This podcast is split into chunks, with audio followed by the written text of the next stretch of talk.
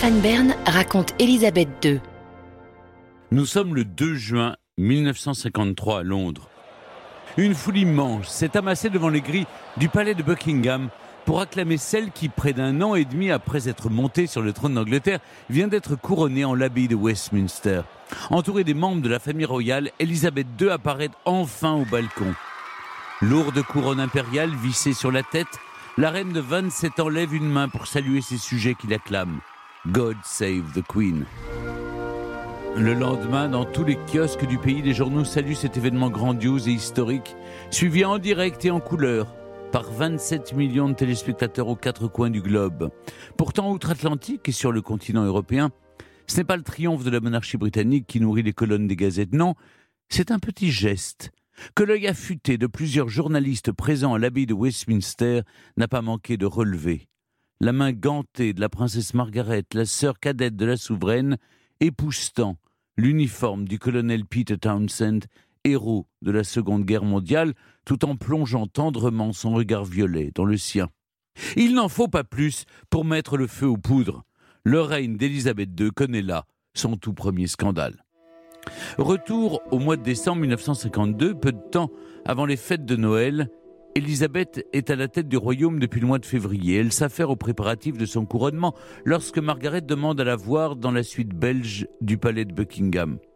La princesse de 22 ans s'apprête à mettre son destin entre les mains de la reine. Elle lui annonce qu'elle est amoureuse.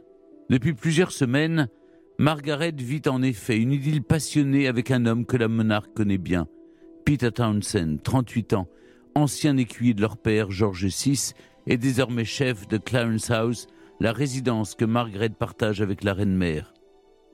Elisabeth accueille la nouvelle avec le calme qui les caractérise. Pourtant, Townsend n'a pas le statut de celui qu'elle attendait pour sa sœur. Car au sein de la monarchie, certaines règles sont immuables.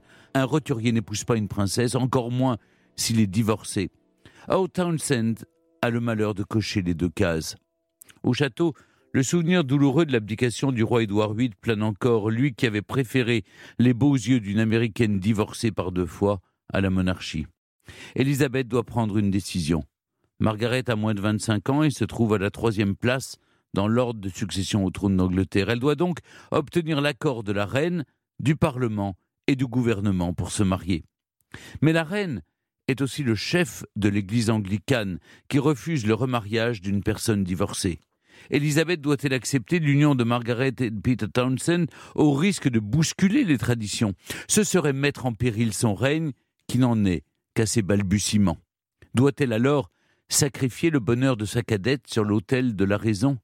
La jeune reine veut gagner du temps, alors elle décide de repousser l'orage. Cette liaison devra rester secrète jusqu'au 25e anniversaire de Margaret.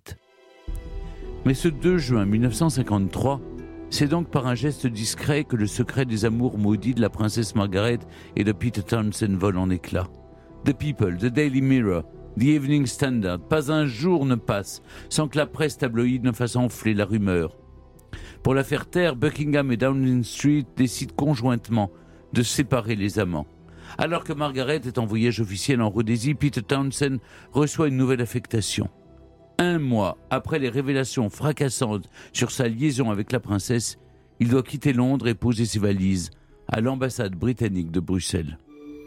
C'est une longue période d'attente qui commence pour Margaret, à qui l'on fait miroiter la possibilité d'une union après son 25e anniversaire.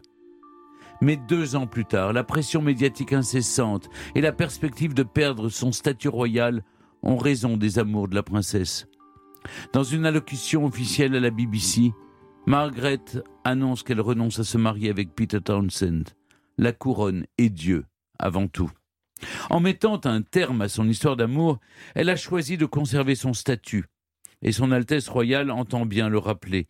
Si la princesse profite de nombreux privilèges et mène un train de vie luxueux, elle rechigne davantage à assumer toutes ses responsabilités. Alors qu'aucune maladie, aucune grossesse, aucune contrariété personnelle n'arrête sa sœur la reine, Margaret se montre rarement à l'heure et n'hésite pas à prétexter un rhume pour échapper à une obligation qui l'ennuie. Celle qui sera bientôt surnommée la princesse rebelle par la presse brille par son extravagance. Ses soirées, elle les passe dans les restaurants les plus huppés de Londres, à déguster un homard en bonne compagnie. Grande amatrice de jazz, il n'est pas rare de l'avoir rejoint ses amis musiciens sur la scène d'un club pour jouer quelques notes de piano. Mais derrière cette allure resplendissante et glamour, Margaret cache une grande mélancolie qu'elle noie dans les verres de whisky et qu'elle étouffe avec les volutes de son éternelle cigarette. Depuis sa rupture, la princesse triste est la célibataire la plus convoitée du royaume d'Angleterre. Pas une semaine ne passe sans qu'on ne spécule sur d'éventuelles fiançailles. Si les prétendants sont nombreux, le choix de Margaret s'arrêtera bientôt sur un homme tout aussi excentré qu'elle. Nous sommes en février 1958 dans le quartier cossu de Chelsea. À l'occasion d'un dîner organisé par l'une de ces dames de compagnie, Margaret rencontre un jeune homme bavard au regard plein de malice. C'est Anthony Armstrong Jones, une étoile montante de la photographie qui a déjà immortalisé la reine, le prince Philippe et leurs enfants. Bientôt, c'est de la batifolle dans l'ombre du studio de Tony. Margaret s'y rend discrètement, lunettes noires sur le nez et foulard sur la tête. Mais, comme il faut s'y attendre, avec elle, la retenue laissera vite place au faste. Le 6 mai 1960, Margaret épouse Anthony en l'abbaye Westminster devant quelques 2000 invités et 300 millions de téléspectateurs. Pour la première fois, un roturier fait son entrée dans la famille royale. Pourtant, le mariage de Margaret et Tony bat rapidement de l'aile. La princesse n'est pas heureuse. Elle s'enfonce dans la dépression, abusant du tabac, de l'alcool et des calmants.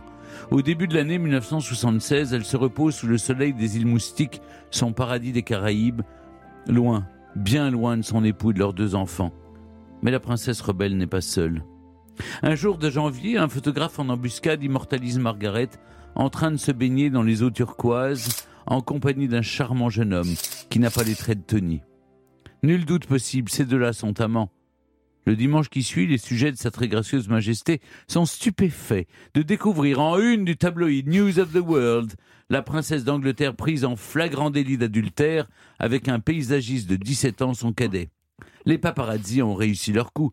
Ils relancent une série commencée 20 ans plus tôt sur les amours sulfureuses de Margaret. Mais cette fois-ci, on ne manque pas de critiquer les écarts de la princesse et son mode de vie dispendieux alors que les comptes publics sont dans le rouge. Au palais de Buckingham, c'est la consternation.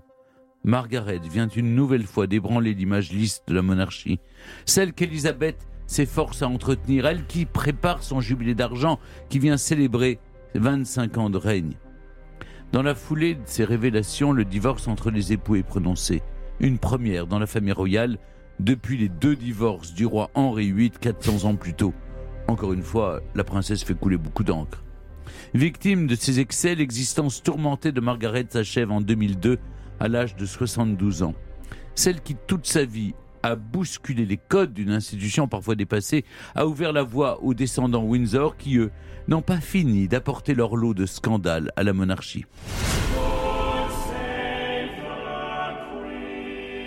Stéphane Bern raconte Élisabeth II.